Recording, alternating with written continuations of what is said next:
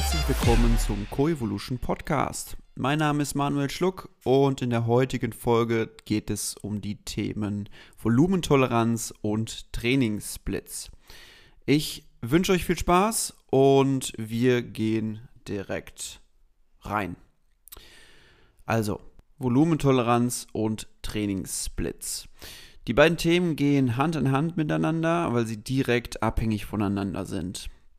Die Volumentoleranz bezieht sich darauf, wie viel Trainingsvolumen du in deinem Alltag verträgst, um konstanten Fortschritt zu machen. Die Leute denken heute ja immer noch, dass, dass mehr Training gleich mehr Erfolg ist, aber meiner Meinung nach ist dem nicht so. Dann haben wir die Trainingssplits. Da geht es um die Belastung unterschiedlicher Körperregionen auf unterschiedliche äh, Trainingstage verteilt. Also die meisten Menschen, die schon mal in einem Fitnessstudio trainiert haben, haben das schon mal gemacht oder mitbekommen. So ein Montag sind dann alle Bänke besetzt, weil das der klassische oder der internationale Brust-Bizeps-Tag ist. Äh, demnach wird an dem Tag Brust-Bizeps trainiert, an einem anderen Tag Rücken-Trizeps und am nächsten wieder Beine-Bauch. Ist so ein klassischer Dreier-Split, ähm, den man aus dem Bodybuilding kennt. Also, warum sind diese beiden Themen so wichtig? Jeder von uns hat seinen Alltag, das heißt unterschiedliche Reize und unterschiedliche, eine unterschiedliche Reizempfindlichkeit. Demnach dealt jeder mit unterschiedlichen Stressoren, die Auswirkungen auf deine körperliche und geistige Leistungsfähigkeit und damit Progression haben. Ähm, deswegen braucht theoretisch in meinen Augen jeder einen Coach, der vorgibt, wie viel Volumen die Person haben soll. So am Ende des Tages ähm, geht es nicht ums Training, sondern darum, wie wir uns vom Training erholen. Wenn unsere Regeneration on point ist, ist mehr Volumen per se immer mehr Erfolg. Äh, jetzt haben wir aber einen stressigen Alltag, mit dem wir umgehen müssen und der uns an optimaler Regeneration hindert. Und daher ist Trainingsvolumen immer abhängig von diesen Stressoren im Alltag und von unserer Schlafqualität und Quantität. Stressoren können aber alles sein. Also vom Nagel in die Wand hauen bis zum spannenden Film gucken, was auch immer, was immer das Nervensystem so ein bisschen hochbringt. Ähm, und alles, was uns nicht aktiv regenerieren lässt, ist ein Stressor. So, manch einer liest ein Buch und äh, lässt sich davon stressen, weil es ein spannendes Buch ist. Der andere, für den anderen hat es einen medit meditativen Effekt. Ähm, es ist so, dass laut Stressforschung, die Zahlen sind schon ein bisschen älter, aber laut Stressforschung sind wir dem Hundertfachen an Stress ausgesetzt als unsere Großeltern. Vorwiegend durch Leistungsdruck, Digitalisierung und damit vor allem auch Social Media ein ganz großer Faktor. Also wir trainieren am Ende, um gesünder zu sein. Das ist Fakt. Damit wir aber gesünder leben und uns durch das Training nicht mehr, ähm, nicht mehr noch mehr Stress ans Bein binden, brauchen wir ein auf uns abgestimmtes Training und ein abgestimmtes Volumen vor allem. Für manche ist der nackte Gedanke an Sport schon so ein Stressor, der einfach zu viel für sie selbst ist. In solchen Situationen ist Sport in dem Augenblick nicht das Richtige für diese Person. In solchen Situationen sollte man aber darauf hinarbeiten, dass Sport irgendwann sinnvoll im Alltag untergebracht wird. Ähm, und somit ist der erste Step, ein bisschen das Mindset dahingehend anzupassen. Also ist und bleibt Sport ein Stressor, aber dafür ein sehr, sehr guter. Wir stressen im Sport aktiv unser Nervensystem und unseren Muskel-Sehnen-Bandapparat. Diese beiden Systeme wachsen aber auch nur unter Stress. Zum Beispiel, um jetzt, um jetzt ein kleines Beispiel zu nennen, durch Krafttraining rufen wir Entzündungsprozesse hervor, die für das Wachstum der Muskeln zuständig sind. Dabei werden wieder Nervenimpulse durch den Körper gejagt, die Hirnareale ansprechen und diese verbessern. Und ähm, das sind halt zwei Beispiele dafür, dass der Mensch Stress braucht, um zu wachsen.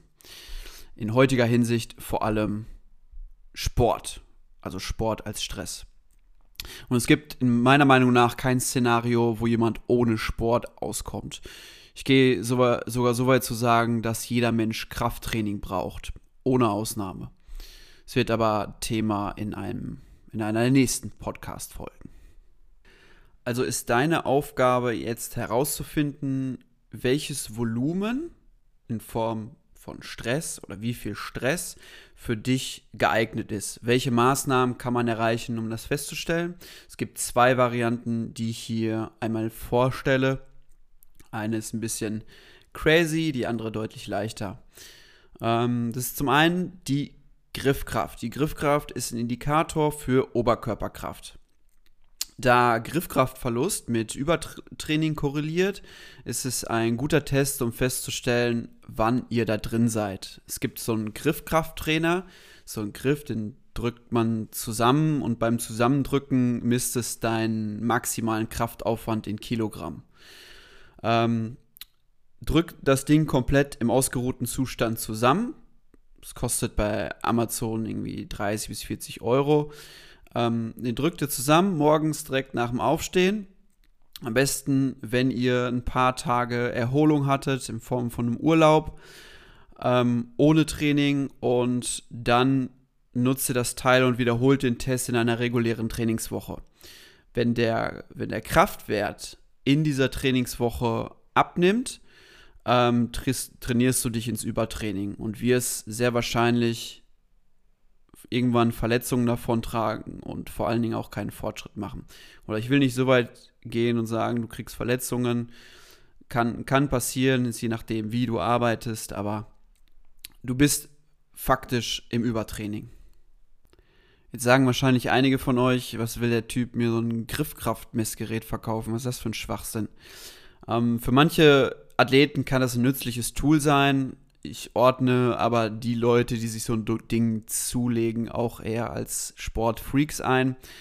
Ähm, kann aber sehr nützlich sein, wenn du sehr oft trainierst und dein, darauf aus bist, deinen Fortschritt auch wirklich zu messen. Es gibt aber noch einen Test, der lächerlich einfach und ebenso absurd ist. Ähm, werdet ihr wahrscheinlich aus dem Bauch heraus nie drauf gekommen. Und zwar ist das der Smiley-Test. Stell dir einfach die Frage, wie ausgeruht, fit und agil du dich in deiner Trainingswoche fühlst. Mit, mit einem der drei Smileys, Mundwinkel oben, Mundwinkel mittig oder Mundwinkel unten.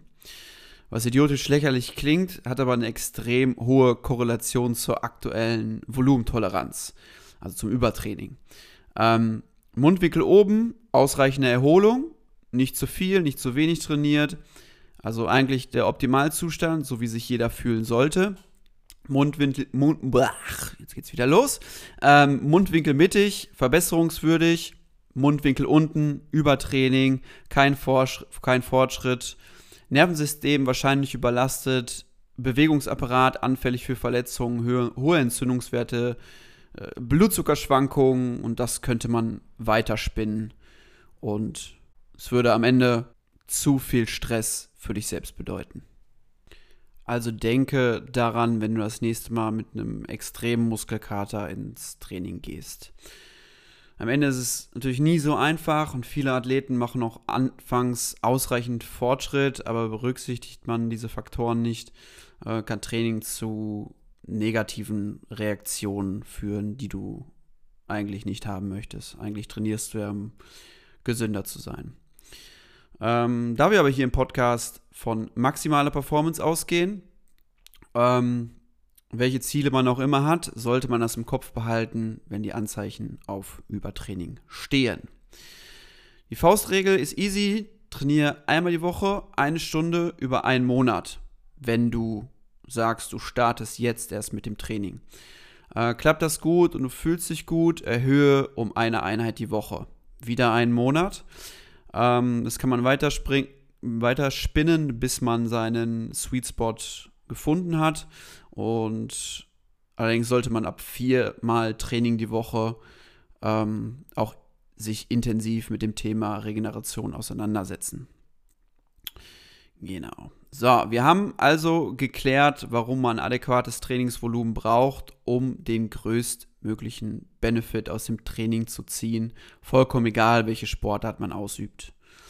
Ähm, deswegen kommen wir jetzt zu den Trainingssplits. Wie anfangs gesagt, geht es darum, wie ich Trainingstage so gestalte, um regelmäßig Reize zu setzen und mit dem geringsten Aufwand den größten Benefit zu generieren. Mein Coach Max nennt das gerne Minimal Effective Dosage. Ähm, ja, im Idealfall trainiert ihr denselben Reiz zweimal die Woche progressiv. So habt ihr einen sehr guten und nachhaltigen Fortschritt.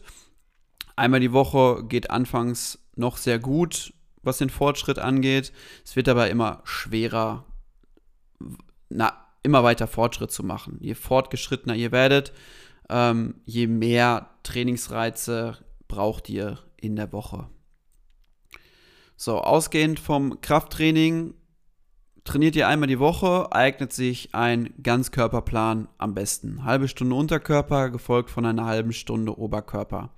Als Anhaltspunkt ähm, könnt ihr eine Stunde Training nehmen. Nach einer Stunde Training kackt die Leistung ab und ihr könnt weniger adäquate Reize setzen. Es gibt für alles Ausnahmen. Man muss immer den individuellen Athleten hinsichtlich Trainingsstatus, Work Capacity, Genetik, ähm, Trainingserfahrung und vor allem Ziele äh, beobachten schauen, was die Länge des, Training, des Trainings angeht. Eine Stunde ist so der Sweet Spot in meinem Coaching, wo ich sehr, sehr geile Ergebnisse erziele und was die Leute ganz gut im Alltag untergebracht bekommen. Trainiert ihr zweimal die Woche, ebenfalls Ganzkörper, um zweimal denselben Reiz zu setzen, damit die Reizdichte etwas zu erhöhen. Ähm, anders wird es dann bei dreimal die Woche da würde ich auf einen Zweier-Split gehen. Das heißt, einen Tag Oberkörper, den nächsten Tag Unterkörper und den dritten wieder Oberkörper. So habt ihr in einer Woche zwar zweimal einen Bereich trainiert und den anderen nur einmal, aber der nächste Trainingstag in der neuen Woche ist ja dann der noch fehlende Bereich, um wieder eine ausgeglichene Anzahl zu haben. Ich glaube, ihr versteht mich. Aufs Jahr gerechnet habt ihr so eine sehr solide Reizdichte. Äh, bei viermal die Woche auch ein Zweier-Split, das heißt zweimal Oberkörper, zweimal Unterkörper im Wechsel. Wie anfangs gesagt, muss man ab viermal Training schon auf seine Regeneration schauen und sich intensiver mit der ganzen Geschichte beschäftigen. Aber fünfmal die Woche kann man einen klassischen Fünfer-Split machen. Einmal Torso, zweimal Unterkörper mit jeweils verschiedenen Übungen in den beiden Einheiten. Einmal Arme, Arme und Arme. und einmal äh, Waden und Unterarme. Ähnliches gilt beim Sechser-Split. Aber bei so einem hochvolumigen Training kann man auch Splitformen wie, vielleicht kennt das der ein oder andere, 3 aus 5 machen oder 10 bis 12 Einheiten auf zwei Wochen verteilen, dass Regeneration und Fortschritt auch noch gegeben ist. Aber die Geschichte ab fünf Einheiten in einer Woche ähm, ist so individuell, dass ich mir die Person erst genau anschaue und anhand des Lifestyles einen Plan schaffe. Also bis jetzt noch nicht so häufig vorgekommen. Ähm, ich trainiere ja vorwiegend Crossfitter. Da ist es schon sehr speziell, was das Training angeht. Und da muss man natürlich auch noch eher auf die Regeneration schauen. Bei Interesse könnt ihr mich gerne im Anschluss an diese Folge um Rat fragen, was Fünfer, fünfmal die Woche oder sechsmal die Woche Training angeht. Vor allem in, diesem, in diesen Formen des Splits ist noch kein Cardio drin, Crossfit, Sport, artspezifisches Training. Ähm, da kommen diese großen Splits bei mir, wie gesagt, nie, nie vor. Aber auch, weil ich 80 Prozent, circa 80 Prozent Crossfitter betreue wie nutzt ihr jetzt diese Splits für euer Training, weil ihr CrossFit, eine Ballsportart oder Austra Ausdauertraining macht? Äh, egal welche Sportart du machst, ich würde Splits grundsätzlich in irgendeiner Form nutzen. Aber Splits ist jetzt auch Ganzkörper mit inbegriffen, ähm, weil die Steigerung der Kraft in allen körperlichen Sportarten von Belang ist. Machst du beispielsweise CrossFit, mach, mach an einem Tag Krafttraining und am nächsten Workout. Oder morgens Krafttraining und abends ein Workout. Oder die wohl gängigste Variante, da würde ich aber ein bisschen das, Training, das Volumen reduzieren ähm, im Krafttraining und dann ein Workout machen. Das heißt beispielsweise 45 Minuten Kraft, 15 Minuten Workout. wenn wir jetzt von unserer Stunde ausgehen. Viele CrossFit-Athleten äh, trainieren in meinen Augen viel zu viel, viel zu lange und ich bin ein großer Freund davon, häufiger zu trainieren, aber dafür nicht so lange und das Volumen der Einheit zu reduzieren. In Sportarten, vorwiegend Ballsportarten, kommt das Krafttraining immer mehr zum Einsatz. Ähm, Gerade Maximalkrafttraining gewinnt glücklich, glücklicherweise immer mehr an Relevanz. Ähm, so kannst du das ähnlich handhaben wie beim CrossFit. An separaten Tagen Krafttraining machen, ähm, also an Tagen, wo du kein Training hast.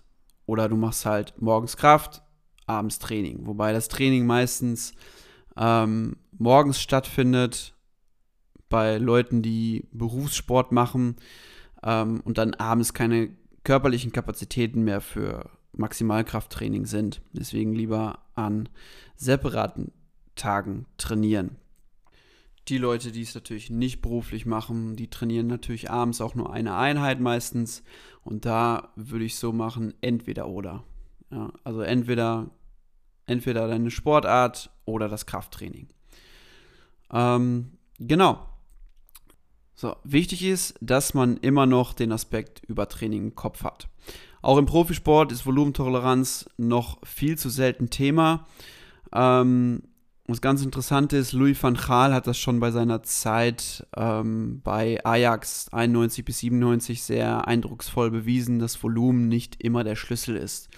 Kann man in dem Buch uh, The Coaching Philosophy of Louis van Gaal and the Ajax Coaches, Ajax Coaches, Ajax Coaches, da bin ich überfragt, ähm, nachlesen. Sehr geiles Buch. Ähm, ich bin mit dem Fußball jetzt nicht mehr so krass vertraut wie vor ein paar Jahren, aber vor ein paar Jahren war es beispielsweise so, dass Felix Magath die Fußballer immer noch bis zum Erbrechen trainiert hat und teilweise auch mit einfach schlechten Resultaten. Dass ähm, viele, viele, viele Fußballer dann aufgrund des hohen Volumens so hohe, hohe Entzündungswerte hatten, dass die Verletzungsanfälligkeit halt zu groß war und dementsprechend, dementsprechend oft verletzt waren. Ja, Ausdauersport ist ähnlich. Ähm, da würde ich nicht nach dem Krafttraining noch laufen gehen, sondern an separaten Tagen trainieren oder am selben Tag mit mindestens vier Stunden Ruhephase dazwischen. Und Kraft, Training aufgrund der ähm, neuralen Ermüdung immer als erstes. Ihr könnt natürlich auch wieder unsere Dreiviertelstunde Krafttraining und danach noch halbe Stunde laufen. Kann man machen, würde ich jetzt aber keinen Unterkörper da auf sehr hohe Intensität trainieren, aber würde auch gehen. So, abschließend kann man sagen, dass zu langes Training euch langfristig und nachhaltig nicht sehr weit bringt, sondern ihr mit kürzeren Einheiten oft mehr rausbekommt, gerade im normalen Alltagsstress.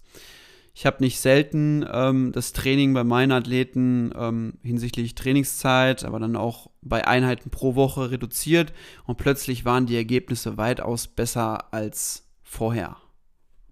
Also macht euch einen Plan, wie oft ihr in der Woche wie lange trainiert, setzt das Volumen am besten erstmal unten an und steigert euch, bis ihr leichte Übertrainingssymptome entwickelt, das aber dann diesen Prozess über Monate, ähm, sodass ihr dann wisst, wo euer ideales Volumen liegt. Trainiert zweimal die Woche denselben Reiz in sieben bis neun Tagen für sehr, sehr guten Fortschritt. Und das erreicht ihr am besten mit den Varianten der 2 bis 4er Splits sehr gut. Und habe jetzt was vergessen. Ganzkörper auch ein ideales Tool. Ganzkörper bei ein bis drei Trainingseinheiten die Woche. Wer aktuell noch Sportmuffel ist, ähm, sollte erstmal reinkommen. Mit einmal die Woche Ganzkörper eine Stunde wird jeder fertig oder zweimal die Woche 45 Minuten ähm, Ganzkörper nach dem Warm-up, 20 Minuten Beine, 20 Minuten Unterkörper. Ähm, Trainingsprogramm und Ort ist da auch eher nebensächlich. Es kann auch das Training mit einer App sein. Mittlerweile gibt es Freeletics, Apple Fitness, da einfach eben Programm anschmeißen, sich ein bisschen durchbewegen. Hat auch schon sehr, sehr positive Effekte auf deine Fitness.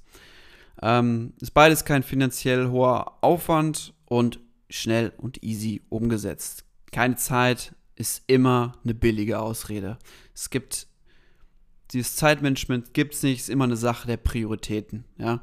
Wenn eure Prioritäten woanders liegen, ist das auch cool. Ne? Ist euch auch keiner böse. Aber jeder hat Zeit für Sport. Ja? Und wenn das nicht so ist, dann solltet ihr die Prioritäten ein bisschen anders legen.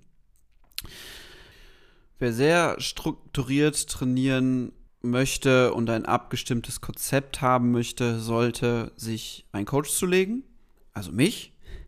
Ähm, aber Spaß beiseite, meiner Meinung nach kann man sein Geld nicht besser investieren als in die eigene Gesundheit, steht noch weit über Geldanlage in Form von, weiß ich nicht, äh, Renten, Vorsorge, Aktien, ETFs, was auch immer. Und egal welche Sportart ihr ausübt, kümmert euch um eure Maximalkraft in allen Körperbereichen. Also nicht sagen, ich mache Calisthenics, also brauche ich die Beine nicht, sondern auch das Beintraining hat sehr, sehr gute Effekte auf euren Oberkörper, wenn ihr das, wenn die Maximalkraft da steigert.